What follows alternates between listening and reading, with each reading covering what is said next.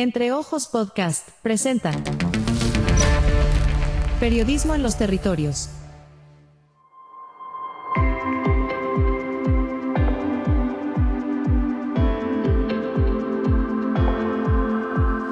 Un cordial saludo para quienes nos escuchan a esta hora. Hace algunos días tuvimos la oportunidad de conversar con varias mujeres vinculadas a procesos sociales y ambientales en el departamento y también a actividades de tipo académico relacionadas con la investigación y la gestión del agua y el cuidado de la naturaleza.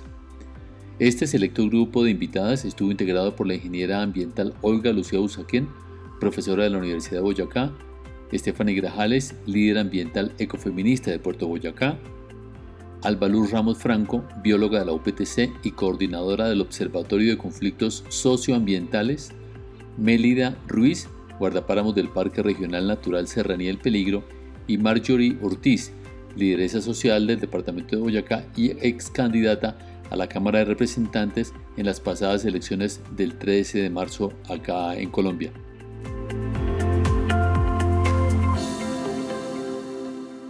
Con ella dialogamos sobre varios temas relacionados con el papel de las mujeres en escenarios de investigación y de activismo ambiental.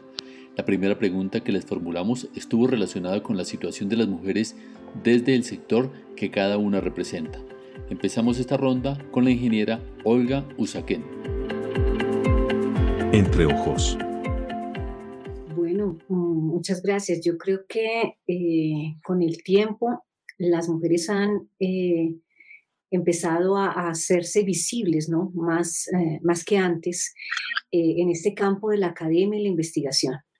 Eh, yo creo que mm, se han empezado procesos desde diferentes eh, ángulos, ¿no? En este campo ambiental, pues eh, está desde la ciencia que se hace a escala de laboratorio, como la que se hace ya en el territorio, compartiendo directamente con las comunidades y, y, dinamizando procesos de apropiación social del conocimiento.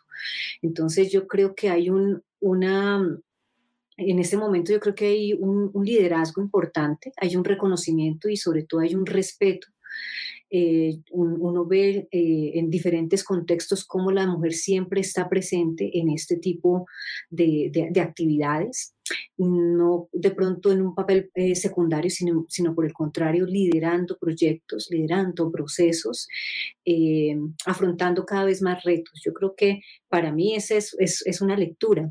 Eh, y también desde los procesos de formación. Uno ve que, que gran parte de, los estudiantes que, que, están hoy en día en las universidades, al menos, eh, son mujeres.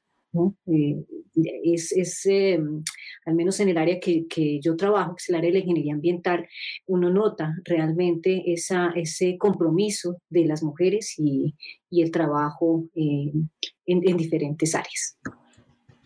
Gracias, ingeniera. Oiga, bueno, destacar eh, eso que, acaba de decir que es muy importante, eh, la presencia ya de, mujer, de las mujeres en los diferentes escenarios académicos y más mujeres ingresando a la vida universitaria. Eh, la misma pregunta, por supuesto, para, para Stephanie, que ha estado desde Puerto Boyacá liderando muchos procesos, también desde Tunja y ya accediendo a escenarios nacionales para trabajar desde allí precisamente en el apoyo a muchas mujeres en los territorios? Bueno, la verdad, Germán, em, como decía la profesora Olga, las mujeres somos las que eh, estamos realmente activando estos espacios de participación en la defensa de la naturaleza, no solamente en la preparación académica en estos campos, sino también en las calles, en los territorios, revisando precisamente esa necesidad de transformar el modelo económico precisamente para poder proteger la naturaleza, para poder poner en el centro la vida reconocer y hay que visibilizar esos conflictos que estamos teniendo las mujeres, pues no solamente las mujeres, sino también hombres, que estamos pensando en nosotros modelos económicos que no estén ligados al extractivismo en el departamento de Boyacá, precisamente por esa falta de mecanismos de participación que, tienen, que tenemos en este momento, no solamente en Boyacá, sino en Colombia. Todos sabemos que con todo este tema del veto de las consultas populares frente a si queremos o no, o que permitía realmente decidir a los territorios si querían o no estos modelos económicos extractivos, pues nos han limitado mucho más la participación a hombres y mujeres en estos espacios y estamos viendo la violación directa de los derechos humanos frente a lo que queremos decidir las mujeres y hombres en el departamento de Boyacá, en especial las mujeres, porque ya, digamos, hay muchas personas que, que han conocido el, el, proceso que hemos adelantado desde la fundación con el proceso de mujeres defensoras del territorio y la naturaleza, donde en cada recorrido que hemos hecho a diferentes lugares del, del territorio boyacense, hemos notado que son las mujeres las que están prácticamente poniendo el pecho a estas luchas de defensa del territorio y de defensa del agua, pero no estamos contando activa y sobre todo incluyente ¿no? en la toma de decisiones frente a estos modelos de desarrollo que se están presentando en el país. Lo hemos visto, por ejemplo, en la audiencia ambiental que hubo hace poco frente al proyecto de Maure Lamprón, eh, que ya prácticamente la, la, agencia nacional, perdón, la, la, la que es la Agencia Nacional de Licencias Ambientales, aún escuchando los argumentos, aún escuchando las comunidades que no cuenta eh, este proyecto de explotación de hidrocarburos con la licencia social, pasaron por encima de la decisión de las comunidades y han dicho que ese proyecto va en pie y que se pretende implementar en esta, en esta región del departamento de Boyacá, que es todo lo que compete a Corrales, que es todo lo que compete pues este bloque grandísimo que es el COR 15. Entonces, vemos que estamos con una situación bastante compleja en materia de participación activa y sobre todo en la necesidad de que la voz de las mujeres, que somos las que estamos poniendo el pecho porque pensamos realmente en el cuidado de la vida y en lo elemental para los seres humanos, no se está teniendo en cuenta a la hora de tomar decisiones frente a modelos de desarrollo que afectan directamente no solamente a la naturaleza, sino también al cuerpo de las mujeres porque se convierte en un escenario no solamente de violencia hacia la tierra, sino también en violencia hacia los derechos humanos de las mujeres. Bueno, como, investigadora en los territorios también, eh, ¿cómo percibes eh, tú, Albaluz, el tema de la situación de las mujeres eh, que están enfrentando hoy precisamente esos conflictos en las provincias del departamento? Bueno, digamos que tengo que en este momento ponerme dos, dos camisetas para hablar sobre el tema. La primera camiseta que me pongo es la de la academia para mí es muy importante el día de hoy resaltar eh, un tema que se viene presentando en las universidades del país y es este tema de los micromachismos y las microviolencias que de pronto son eh, formas de violencia tan sutiles que muchas veces las normalizamos.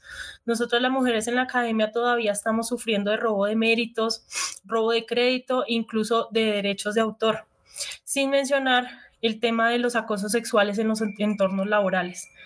Eh, creo que nosotras como académicas y como lo decía la ingeniera Olga, aunque cada vez somos más mujeres dentro del tema de la investigación, el área de la investigación, eh, cada vez estamos más expuestas a este tipo de mm, violencias que son muy sutiles pero que permanecen. Y por el otro lado me pongo la camisa también eh, en mi papel de asesora científica de muchas comunidades campesinas que se están organizando en torno a eh, al monitoreo de biodiversidad, al monitoreo de cambio climático en los territorios. Y precisamente lo que eh, Stephanie indica es muy cierto. Las mujeres, y creo que más adelante vamos a tener la oportunidad de dialogar sobre eso, las mujeres son el, el quienes le ponen el, el pecho literalmente a todos los problemas que trae consigo la devastación de los ecosistemas. No solamente es una violencia hacia la tierra, hacia el territorio, sino hacia la individualidad de las mujeres.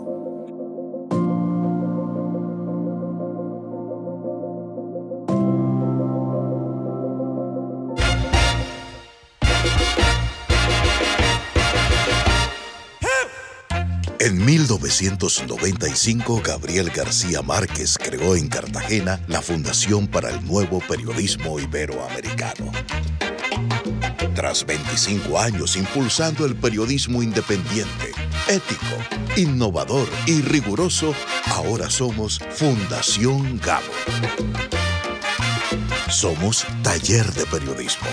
Formamos, inspiramos, incentivamos y conectamos a periodistas de toda Iberoamérica. Somos Premio Gabo. Premiamos el mejor periodismo en español y portugués. Somos Festival Gabo. Celebramos en Medellín el poder de las historias en la mayor fiesta del periodismo y la curiosidad.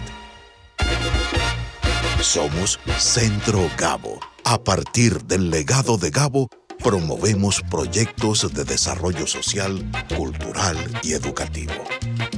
Somos Fundación Gabo. Con camaradería y chéveridad desde el Caribe colombiano, promovemos un mejor periodismo, la creatividad y la memoria de nuestro fundador.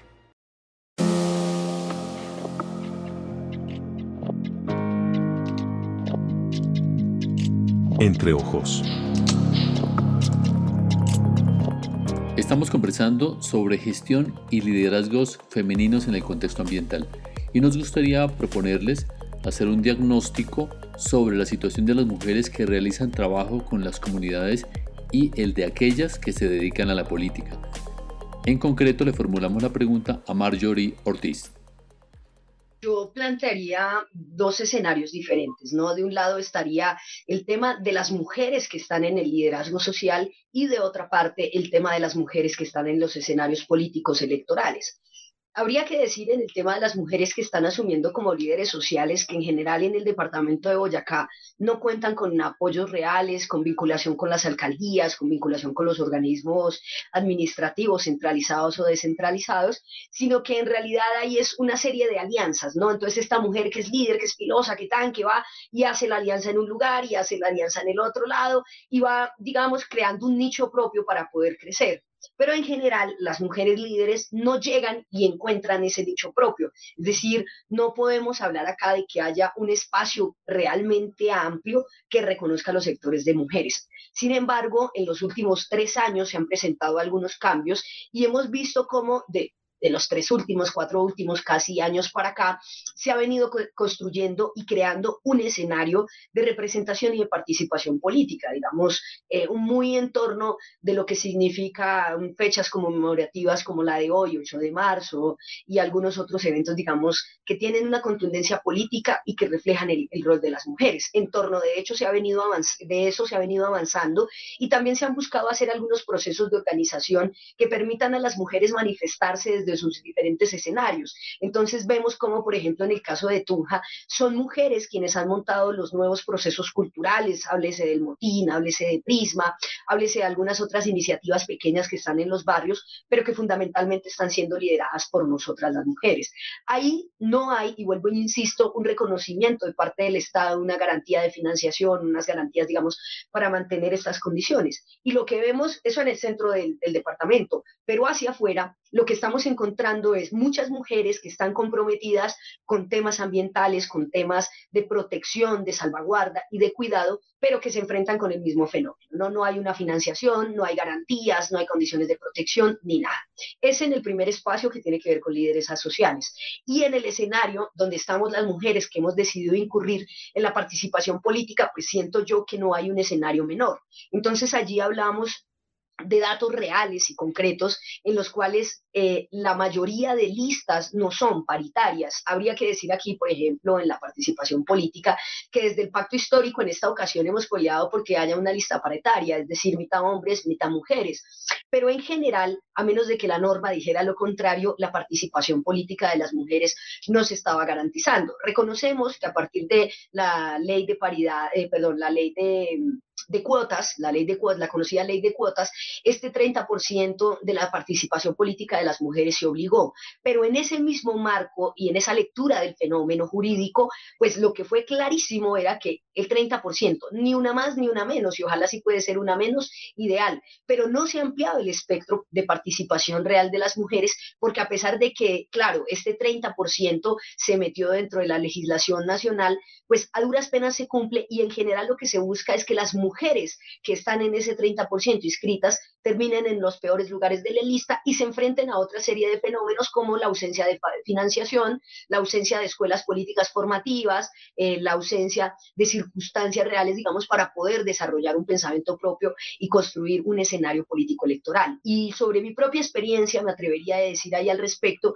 que es cierto que el escenario político ha sido tan masculino y tan, tan masculino que somos muy pocas las mujeres que logramos resistir dos o tres procesos electorales. En general, una mujer que no logra una curul en un proceso electoral casi que no llega al siguiente. Son muy pocas quienes luego de un proceso llegan al siguiente. ¿Por qué? Porque la serie de ataques y de violencias que sufrimos nosotras son muchísimo más graves. Entonces ahí habría que decir que, digamos, sumado a esa ausencia de garantías y de condiciones económicas, sumada a la falta de una escuela política y una formación real enfocada, digamos, en temas de mujeres, pues también nos enfrentamos a algo que mencionó quien me antecede en la palabra, y es el tema del, desconocimiento de nuestras iniciativas, apuestas y propuestas. Entonces, eh, yo también he tenido que vivir, sobre todo en este marco electoral, de cómo es que una mujer presenta las iniciativas pero en realidad se afianzan o se reconocen solamente cuando sean escuchadas por parte de la voz de un hombre.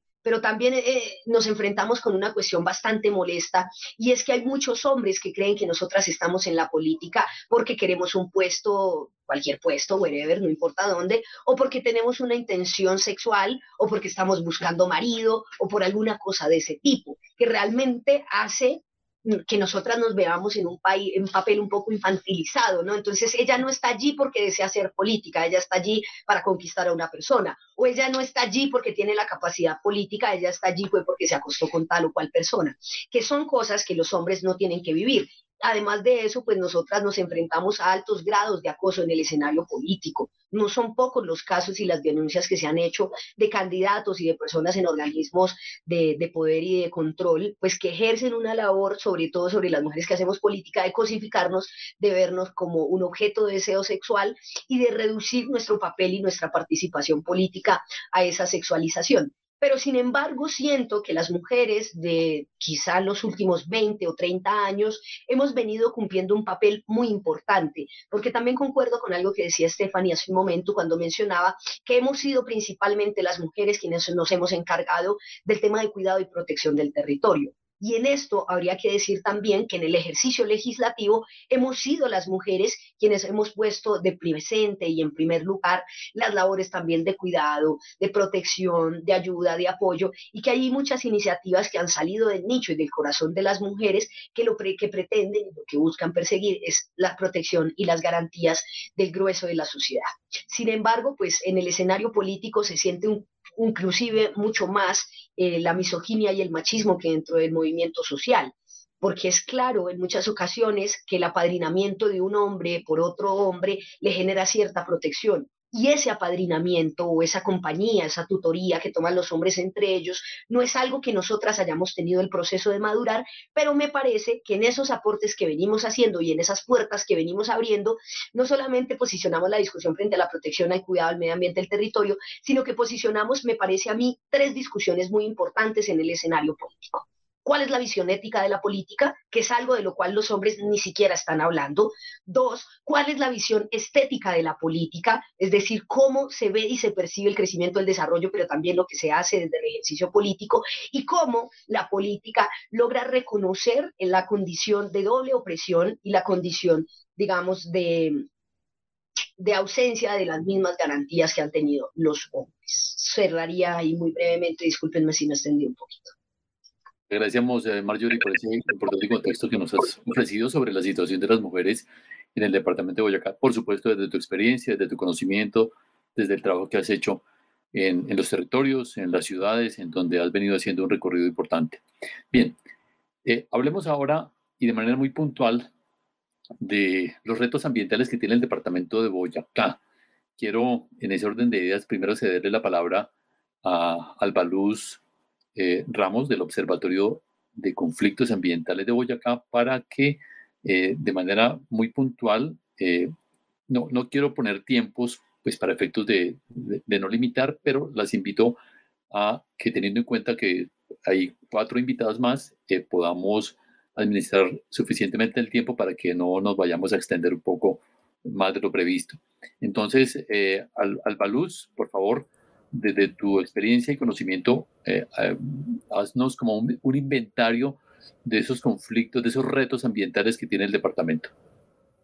Gracias, Germán. Bueno, muy puntual. Tres cositas. La primera, hablemos de el desplazamiento ambiental forzado. Este es un fenómeno que últimamente en la academia está empezando a tener fuerza, pero en el, en el imaginario común de las personas aún no existe, aún no está como conceptualizado. ¿Qué es el desplazamiento ambiental forzado? Es cuando estas iniciativas de conservación estatales eh, ponen ciertas restricciones al uso del suelo y esto obliga a que las personas eh, en, condiciones de pobreza tengan que desplazarse de las zonas rurales hacia las cabeceras municipales. Hablemos, por ejemplo, de la delimitación de páramos. La delimitación de páramos fue todo un boom en su momento y dijimos, wow, por fin alguien está parándole bolas a los páramos, pero resulta que en los páramos habita gente y cuando yo pongo ciertas prohibiciones sobre esos territorios, lo que estoy haciendo es forzar a esas personas que habitan allí de manera ancestral a que se desplacen a donde sí puedan realizar sus actividades económicas familiares.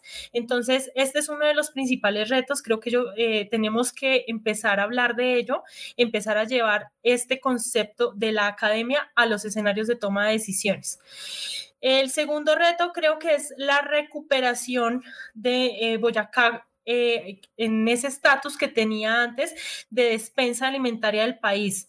Eh, digamos que nosotros en Boyacá tenemos demasiados conflictos de uso del suelo, entendamos conflictos de uso del suelo como el escenario ideal versus el escenario actual.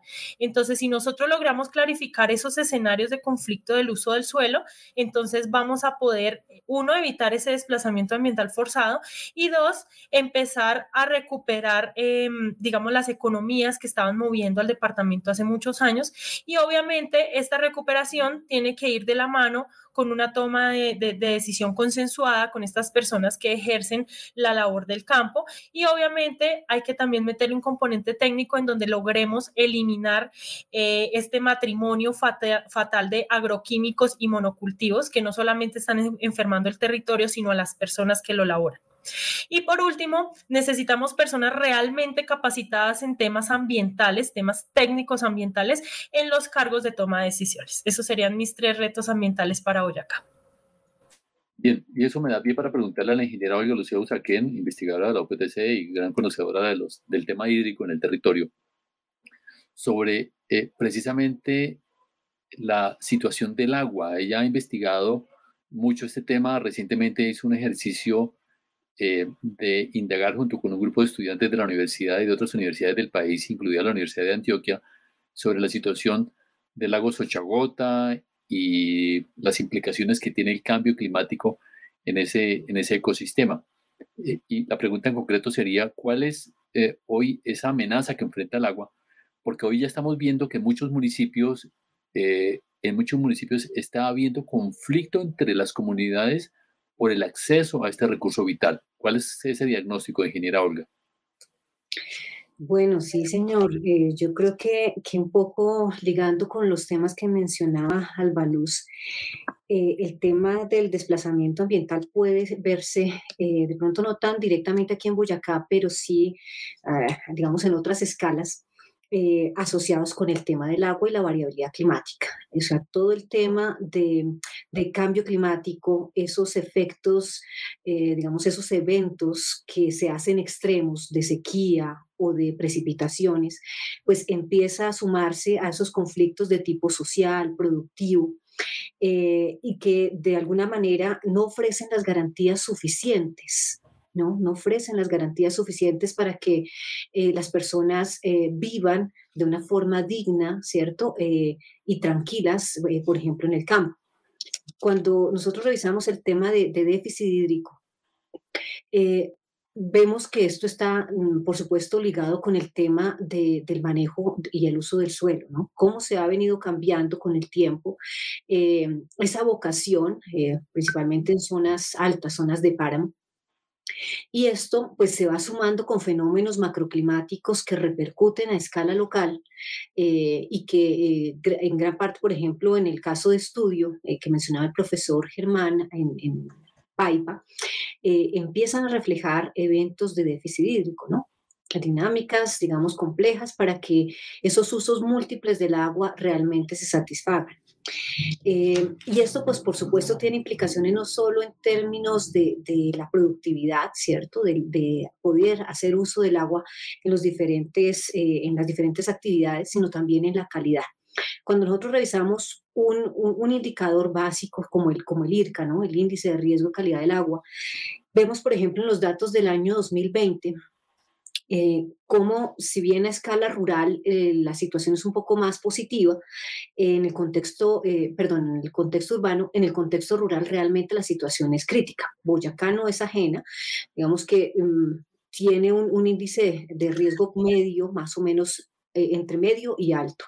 ¿no? De los 434 acueductos o empresas prestadoras de servicio que son vigiladas, encontramos que más de 100 se encuentran en un riesgo alto para este año. Entonces, más del 50% de estos acueductos, de estas empresas prestadoras, no están ofreciendo garantías en el servicio básico que es el agua. Eh, entonces, yo creo que hay un reto bien importante realmente de, de articular eh, y de empezar a hacer esas alianzas, ¿no? Que mencionaba eh, de pronto Marjorie, empezar a hacer esas alianzas de articulación entre el Estado, la academia, eh, las organizaciones sociales, las comunidades, para que nos em, preparemos mejor, ¿no? Dentro de la misión de Sabios uno encuentra estos temas, ¿no? Agua, biodiversidad, cambio climático, maximización de la resiliencia. Entonces, esa reducción de la vulnerabilidad empieza a invitarnos a que nos aliemos, ¿no? Que no eh, perdamos todo el camino que hemos recorrido, esas investigaciones, esos esfuerzos que se han hecho institucionalmente e interinstitucionalmente para investigar y, y tratar de buscar respuestas. Y para que podamos entonces pasar de de, la, de la teoría, como se dice, a la práctica. Entonces yo creo que ese es un reto bien importante de no dejar perder esos esfuerzos y, darles continuidad en este momento. Bueno, la misión de Sabios eh, evidentemente es un, un, ejercicio muy interesante a partir del aporte de todos estos científicos que se sumaron a, a esta dinámica eh, bien valiosa, pero lo triste es que a lo largo de estos años los gobiernos eh, no han tenido en cuenta sus recomendaciones. Eh, lo, dice con mucha tristeza Rodolfo Ginás en, uno, en un libro que habla sobre su vida y obra que se llama eh, Una pregunta difícil y él refiere precisamente todos los aportes y las sugerencias que ellos le hicieron al Estado colombiano para transformar los territorios y mejorar la relación con el planeta. Y, y, mucho de lo que ellos recomendaron los gobiernos finalmente no lo, no lo acataron. Bueno, en este mismo ejercicio eh, quiero entonces eh, dar la palabra a, a Stephanie. Perdón, Stephanie, ya le habíamos dado la palabra con este punto, ¿cierto? No. Ah, no, no, bueno, pues yo realmente tengo varios. Los ha recorrido varios de ellos. Bueno, yo realmente tengo varios retos que creo que tenemos que tener en cuenta. Uno de ellos es el tema de la gobernanza ambiental, ¿no? No podemos dejar en las manos simplemente de las corporaciones autónomas o de las autoridades ambientales todo lo que tiene que ver con la administración de los recursos o de la naturaleza, no de los recursos naturales, sino de la naturaleza, porque en últimas, eh, no se está, digamos que no se tiene la capacidad técnica, no se tiene la capacidad económica, como es Alba, simplemente se han limitado a ejercer la autoridad frente a limitar el uso y aprovechamiento de los recursos naturales a las personas que lo habitan, pero no se ha hecho un ejercicio de gobernanza ambiental donde todos los actores relacionados en la conservación, incluyendo las comunidades que lo habitan, realmente sean eh, personas que participen activamente no solamente en la toma de decisiones frente a lo que se va a generar, sino también en cómo se generan acciones colectivas que realmente generen la conservación y protección de la naturaleza. Entonces, creo que uno de los retos es mirar ¿Cómo se hace una, eh, una reforma a cómo funcionan las autoridades ambientales en el departamento de Boyacá? ¿Qué funciones están cumpliendo realmente Corpo Boyacá? Y cómo las comunidades se vuelven también agentes activos en la administración de la naturaleza, porque esto tiene que ser una gobernanza participativa y sobre todo que incluya la toma de decisiones de las comunidades.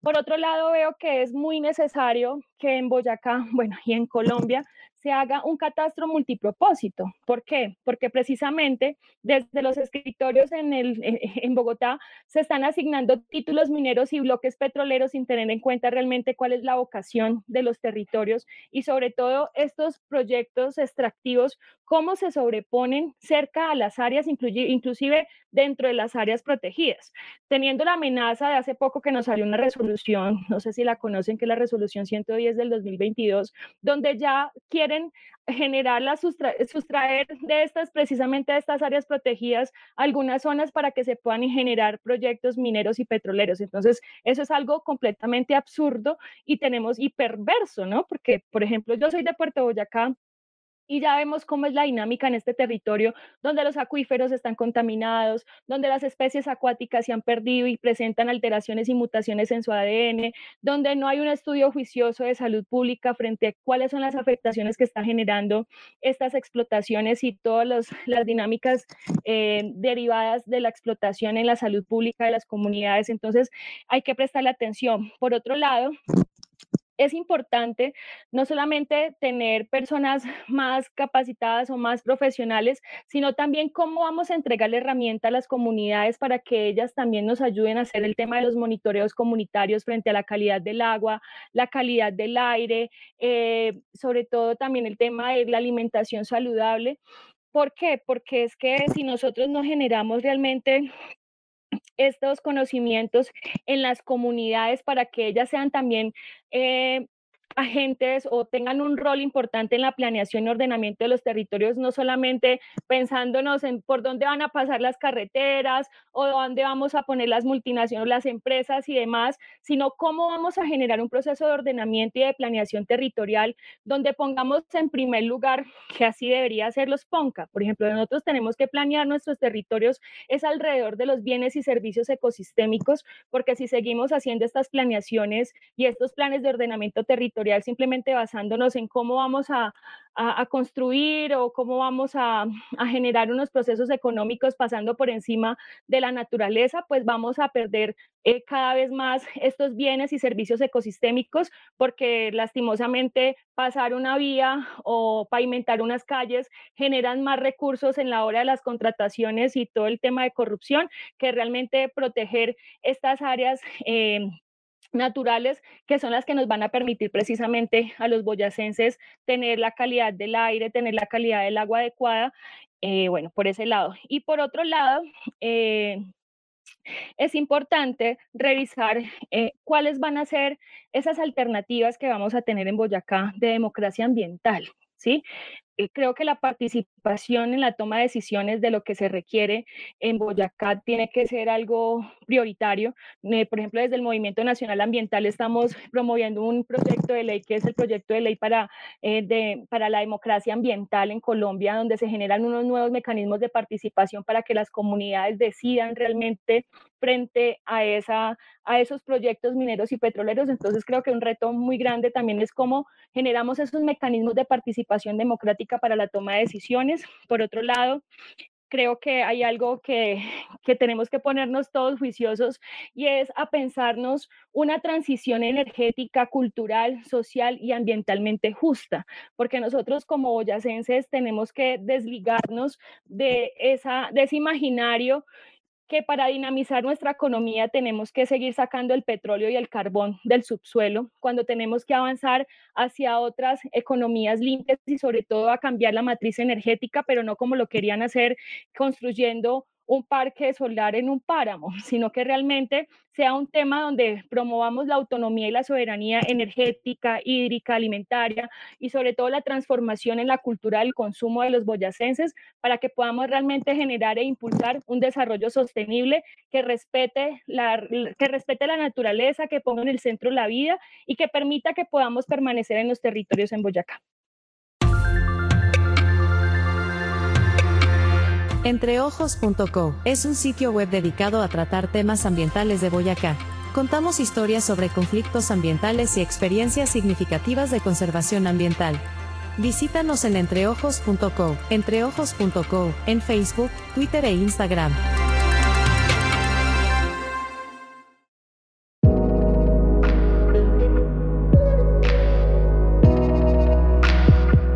Gracias por continuar con nosotros en este episodio sobre las mujeres de Boyacá y su papel como gestoras ambientales y sociales de los territorios.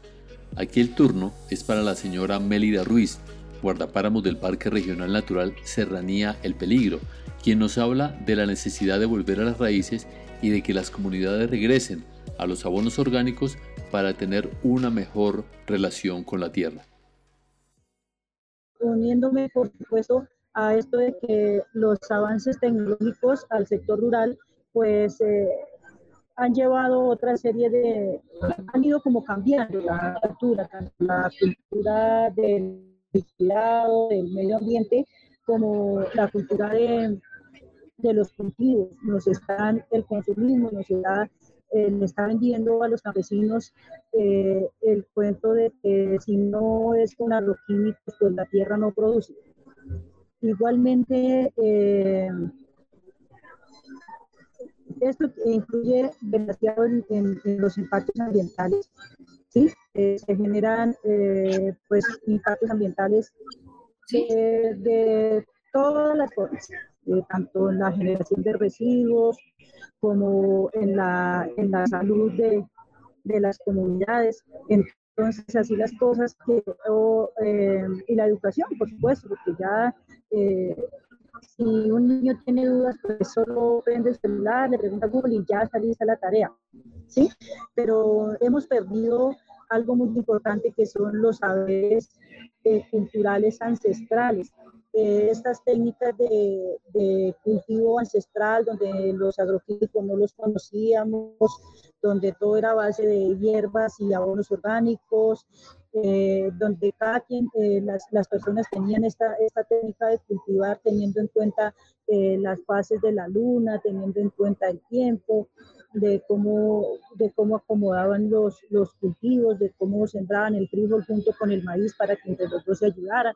Todas estas cosas las hemos ido perdiendo y nos han enseñado los muchachos que van a, a prepararse a la universidad o hacen esta, eh, se preparan en el SENA, por decir algún técnico en producción agropecuaria, hasta así nada más, eh, los preparan para trabajar para una, para una, para una, para vender agroquímicos, sí, para, para ponerle eh, químicos a la tierra. Entonces, digamos que no, los modelos de educación pues han, cambiado también el sentir, el, el sentir y la y la, la cultura de las comunidades. Otra cosa que también me he dado cuenta que sucede es que eh, como todos los tecnológicos tienen todo tan fácil, entonces a los jóvenes no, no o a los niños no, no les hemos enseñado, por ejemplo, cómo hacer juego sin utilizar fósforo, sin utilizar níquel, cómo construir un refugio sin herramientas, utilizando las manos. Que tenemos una amenaza mundial y no sabemos qué pueda pasar a nivel mundial. Tenemos una amenaza, de, seguramente eh, los avances de la guerra continúen, no sabemos qué pueda pasar. Y realmente los niños que o sea, y las personas que estamos pendientes o están pendientes de la tecnología tendrán menos oportunidades que las que saben, eh, las que todavía conservan alguna clase de, conocimientos. Entonces, digamos que eh, en el área rural, llevar a la comunidad el tema de la conservación del medio ambiente es un poco complicada y de esto pues tiene mucho que ver eh, los gobiernos eh, desde los mismos entes territoriales, porque eh, por decir algo, hay un programa de, mejoramiento de, agricultura. Es lo primero que le dan a las personas.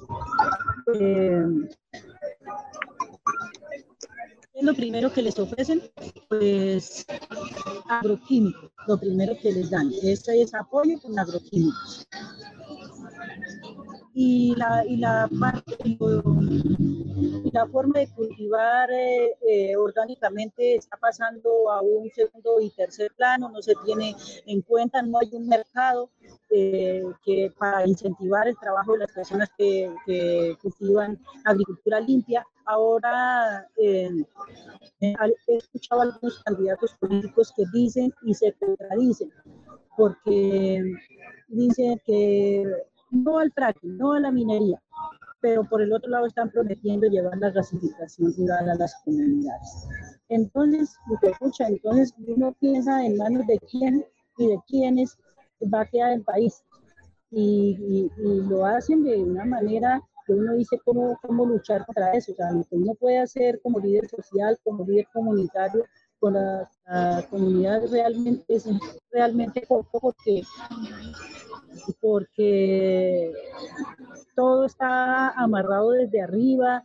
Eh, si bien es cierto, no se puede desconocer el trabajo de la institucionalidad, pero es que las instituciones están de paso.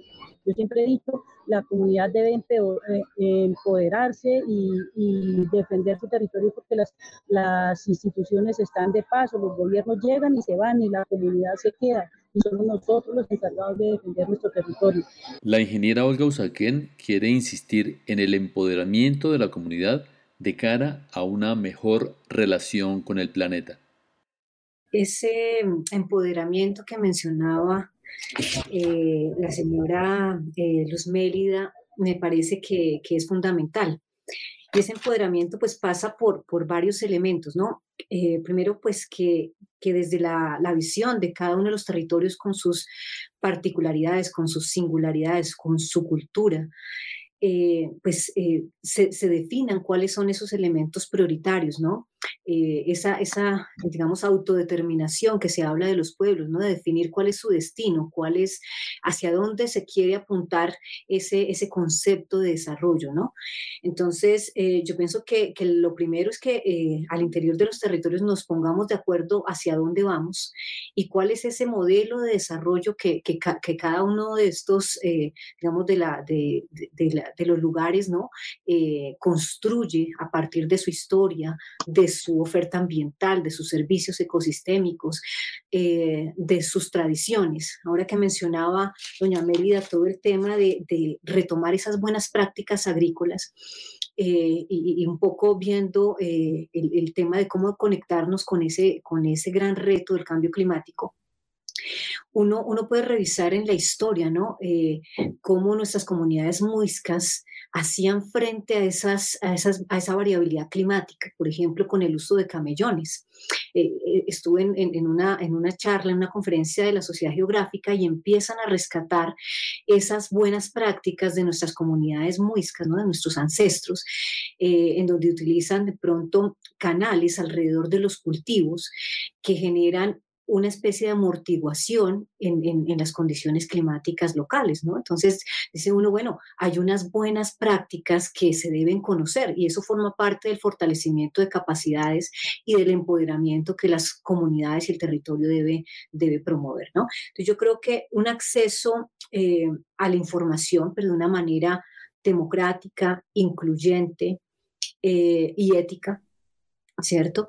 Eh, yo creo que es un punto de partida para que empecemos a articularnos entre todos los actores eh, y podamos plantear realmente proyectos de, largo aliento eh, para empezar a transformar esos procesos. ¿no? De eso también se trata como, como el tema de maximizar la resiliencia, cómo anticipar los problemas, adaptarnos, fortalecernos como comunidades, incluyendo, digamos, todos los saberes y conocimientos que se van desarrollando desde las comunidades, desde la ciencia, desde la experiencia y, por supuesto, desde los líderes eh, sociales, políticos que hacen una lectura y que viven el territorio, ¿no es cierto?, que viven los conflictos directamente. yo creo que ese, ese punto eh, es fundamental, crear esa, esa cadena eh, digamos, de pasos secuenciales que nos ayuden realmente a resolver un problema. Uno, uno eh, digamos que se pregunta, bueno, ¿dónde terminan las responsabilidades de un actor y empiezan las del otro? Eh, parece que uno no encontrara, parece que todo el mundo estuviera trabajando quizás a nivel diagnóstico, de la parte administrativa, de pronto hacer crítica, pero ¿quién se dedica realmente a transformar? ¿no? O sea, dónde eh, está realmente representado ese, ese cambio, esos esfuerzos, pero no de pronto desde de solamente acciones, sino procesos, ¿no? Procesos que, que nos unan y nos articulen como actores eh, en, en toda una región. A propósito de esto que ya comentaron la señora Melida y la ingeniera Olga, quiero preguntarle a Stephanie Grajales por aquello que deberíamos hacer para cambiar el chip y mejorar nuestra relación con el medio ambiente. Bueno, lo que tenía, lo que decía la compañera Olga es muy cierto, desde la experiencia que hemos tenido y sobre todo pues conociendo otras experiencias, como por ejemplo la experiencia del Bajo Sinú en Montería, mm, todo lo que tiene que ver con la apropiación del territorio, el reconocimiento del territorio, la valoración de lo que tenemos en el territorio, el empoderamiento de las comunidades, el reconocer cuál es nuestra vocación, qué es lo que tenemos en el territorio, cuál es nuestra vocación, eh, cuáles son esos lugares ambientales, reflexionar frente, de, frente, por ejemplo, cuál es la situación del recurso hídrico, cuál es el, la proyección que tenemos para el tema de la, de la justicia climática, entender que si la naturaleza eh, está enferma, pues por ende el ser humano también va a estar enfermo. Entonces, creo que todo, en primer lugar es eso, es como que los seres humanos que habitamos estos territorios seamos conscientes de que sin la naturaleza nosotros no podemos existir. Parte desde una sensibilidad personal, ¿no? Inclusive desde cuáles son esas acciones que hacemos en nuestro hogar. Es un tema de transformación de la cultura del consumo para que podamos realmente valorar a la naturaleza, no como un agente que nos da economía, sino realmente como ese elemento que nos permite vivir a los seres humanos. Entonces, creo que ese es uno de los de, las cosas que nosotros podemos hacer, como generar la conciencia de la necesidad que tenemos los seres humanos de que la naturaleza existe, de que la naturaleza debe ser un sujeto, que la naturaleza debe ser sujeta de derechos. Entonces, eso también parte no solamente desde un tema del individuo, sino que también es importante empezar a legislar en Colombia eh, para el reconocimiento de los derechos de la naturaleza, de los derechos del campesinado, de reconocer que no somos un país eh, petrolero ni minero, sino que somos un país biodiverso y que podamos empezar a enfocar nuestras economías alrededor del aprovechamiento, con el buen uso de la palabra, no del aprovechamiento de la naturaleza, pero de una manera realmente sostenible y sustentable. Entonces, creo que tenemos que reflexionar frente a esos temas. Y por supuesto, la misma pregunta para Luz Ramos. ¿Qué hacemos para cambiar el chip? Bueno, yo me voy a ir un tricito más atrás de lo que mis dos compañeras ya mencionaron y es el momento en el que nosotros como habitantes del territorio latinoamericano empezamos a dejar de ver la tierra como un territorio colectivo y el lugar de donde nacía lo que nos hace vivir, ¿cierto? Que es el alimento. Eh, se dañó todo. Entonces, yo creo que esta, esta mm, concepción de que la tierra era una propiedad traída por los conquistadores ibéricos eh, de alguna manera hizo como si fuera un, efecto mariposa, ¿no? Como, como que con el pasar de los años se amplió esto y por eso es que nosotros hoy en día entendemos la tierra como una propiedad que hay que explotarla hasta un punto en el que ya no se pueda explotar más, que es lo que hoy en día en nuestra economía se llama el crecimiento. Entonces, si nosotros vamos a esa raíz de cuando entendíamos la tierra como el origen de lo que nos da vida, ¿cierto? Que es el alimento y el agua, eh, tenemos que replantearnos todo el, sistema económico, el modelo económico en el que nos estamos desarrollando, ¿no? Eh, esto también es un tema que la academia está tratando de hacer entender, digamos, para que llegue al, al, imaginario colectivo y es el de crecimiento. ¿Por qué tenemos que nosotros crecer hasta el punto mejor dicho, tenemos en la economía neoliberal, tenemos que crecer sin fin, ¿cierto? Pero resulta que estamos en un planeta que sí tiene fin. Entonces, si nosotros empezamos otra vez a ver la Tierra como algo que nos está generando vida y si nosotros la vamos acabando poco a poco, pues nuestra vida se va viendo afectada, vamos a empezar a, a entender las bases del decrecimiento. Suena un poco radical y muchas veces eh, en las charlas que tengo yo con las personas del común me dicen, pero es que es imposible imaginar un mundo con otro modelo económico.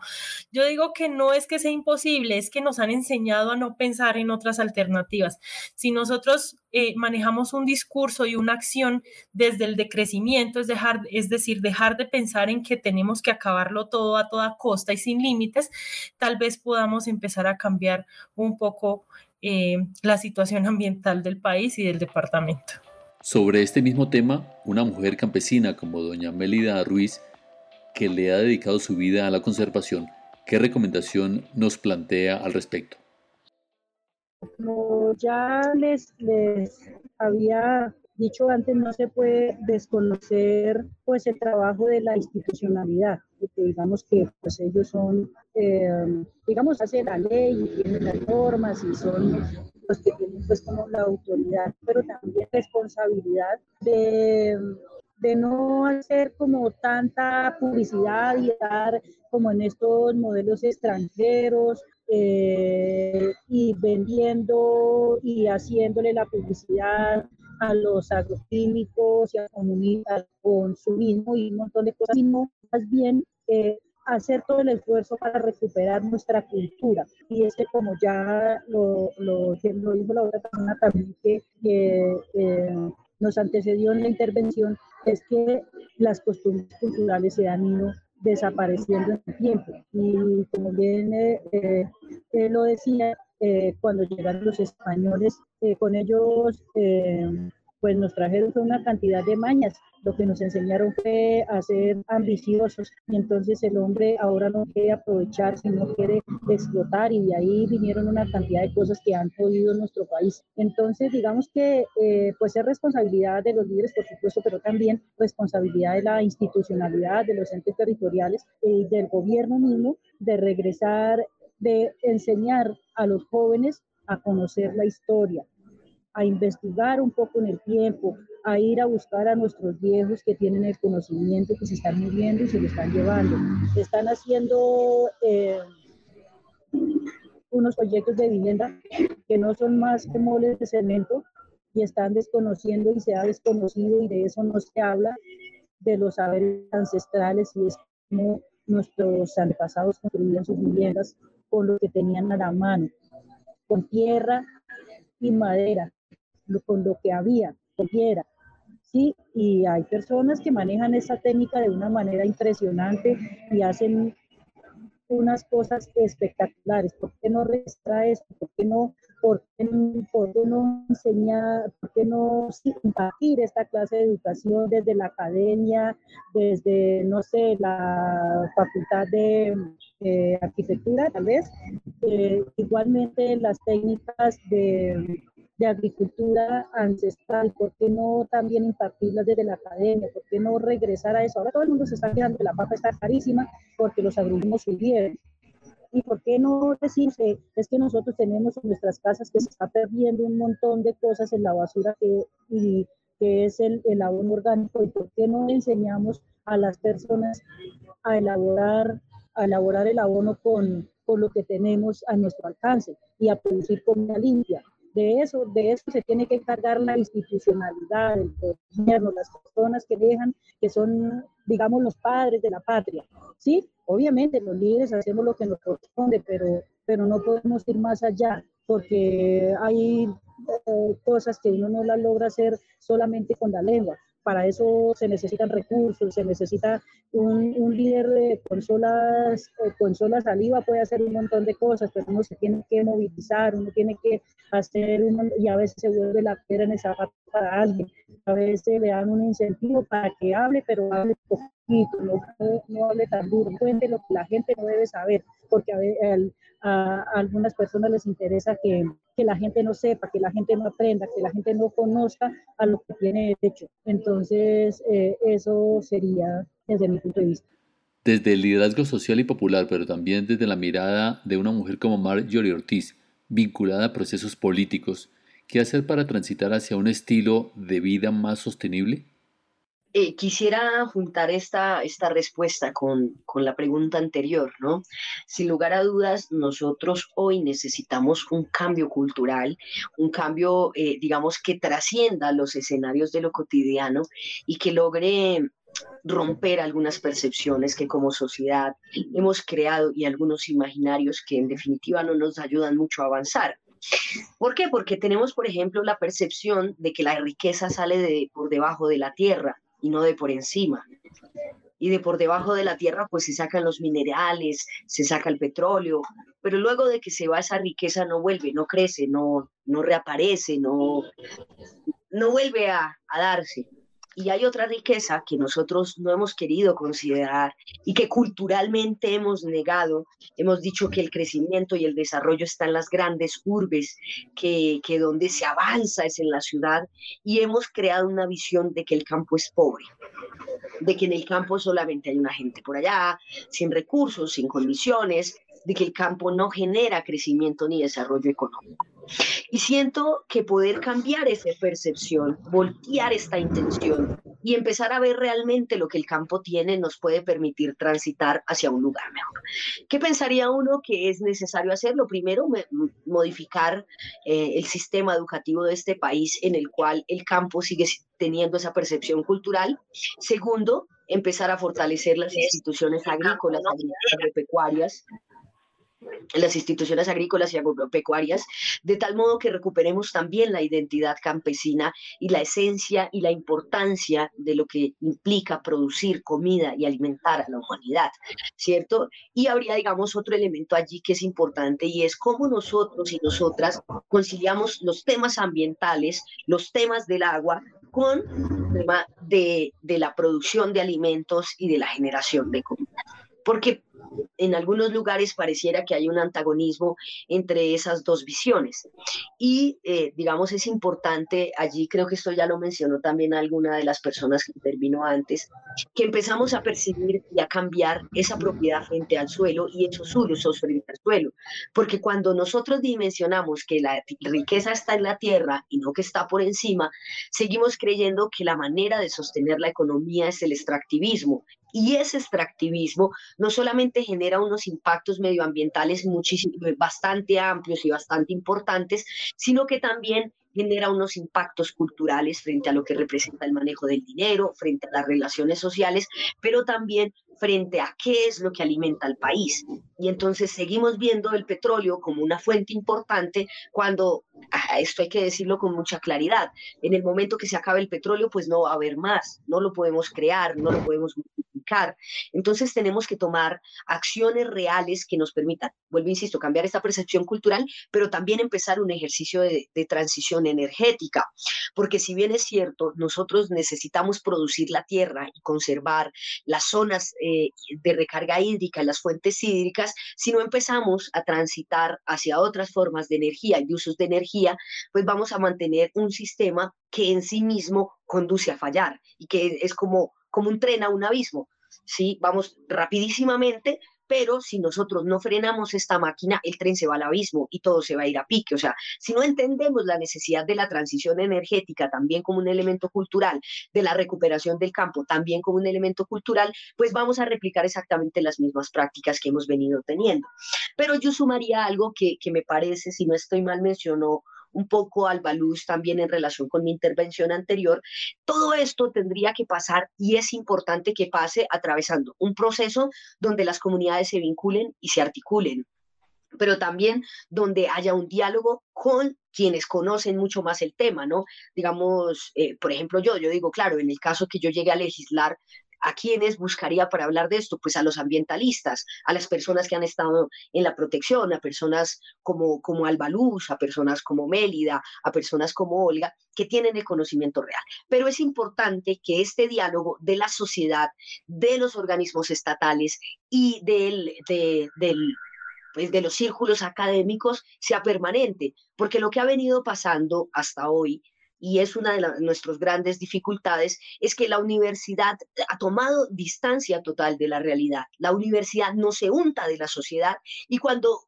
lo hace, lo hace tangencialmente, ¿no? Entonces, ah, una cosita por aquí en el consultorio jurídico, otra cosita por aquí en las cátedras de salud, otra cosita por aquí en el ejercicio de prácticas de las diferentes em, eh, profesiones, pero no hay un vínculo real en el ejercicio de la acción, la participación y la construcción con las comunidades académicas, de tal modo que esto permita fortalecer a las comunidades, elevar su nivel político, elevar su nivel académico y brindarnos un tema de apropiamiento frente al territorio. Nosotras las mujeres, claro que hemos hecho un ejercicio de cuidado y de protección, pero en general la gente no conoce y no entiende el territorio que la rodea. Y eso hace que muchas decisiones estatales terminen pasando por encima de las comunidades En esta alianza que nosotros hemos pretendido no solamente desde el discurso, sino en el ejercicio práctico mantener comunidad, Estado, academia, podríamos avanzar en otros elementos sociales que mejorarían. Eh, cambios importantes, pero habría que superar un tercer reto en este caso, que sería el que nos estamos enfrentando con administraciones, y, y discúlpenme que lo diga tan, tan crudamente, con administraciones que no tienen ni idea y no tienen ni idea de nada. Administraciones que ante un derecho de petición de la, de la ciudadanía te contestan que no están obligados a responder. Imagínate tú. Pero frente a afectaciones ambientales la cosa no es diferente. Entonces te dicen, eh, si tú como ciudadano vas a decir, mira, allí están tirándose tal parte del territorio, están generando una afectación de acuíferos, de zonas de recarga hídrica, se están tirando el bosque y demás, pues aparece la justificación en la ciudadanía y en los entes estatales que como se trata de una persona que maneja la función pública está bien hecho. Y eso genera una percepción muy compleja, es decir, se ha asumido en Colombia que el Estado es omnipresente, omnipotente, omnipotente, omnisapiente, todo lo sabe, todo lo puede resolver y no se le cuestiona. ¿Por qué? Porque no se tienen las herramientas políticas, porque no se tienen las herramientas pedagógicas. Entonces yo diría que este cambio cultural, que sería mi, mi elemento central en el proceso de transformación y en el proceso del que hacer, requiere que hayan procesos formativos que reconozcan el territorio, que hayan procesos formativos que reconozcan la necesidad de la transición hacia otras formas de energía y que reconozcan la necesidad de frenar el cambio climático. Porque eh, si nosotros no frenamos el cambio climático, hablar de territorio, de medio ambiente, de vida, de alimentos, de soberanía alimentaria o de cualquier otra cosa que tenga que ver con la vida, se va a hacer muchísimo más difícil. Quiero terminar esto diciendo solo una cosa. Nosotros podemos seguir sacando de la tierra lo que creemos que es riqueza, mientras dejamos de sembrar la verdadera riqueza. Y nuestra mayor riqueza es la comida. Por eso yo he insistido en decir que si Boyacá y Colombia quisieran, podrían alimentar al mundo. Pero alimentar al mundo implica un cambio cultural real, donde nos volvamos a acercar al campo, al agua, a, a los páramos, donde protejamos esa riqueza real que es hoy nuestra tierra, nuestra comida y la producción de agua que tenemos en el territorio.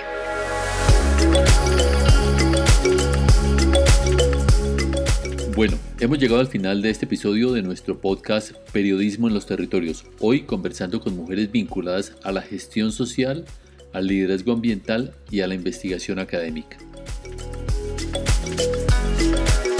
Le agradecemos a la ingeniera Olga Usaquén, a Stephanie Grajales, a Alba Luz Ramos, a la señora Melida Ruiz y a Marjorie Ortiz.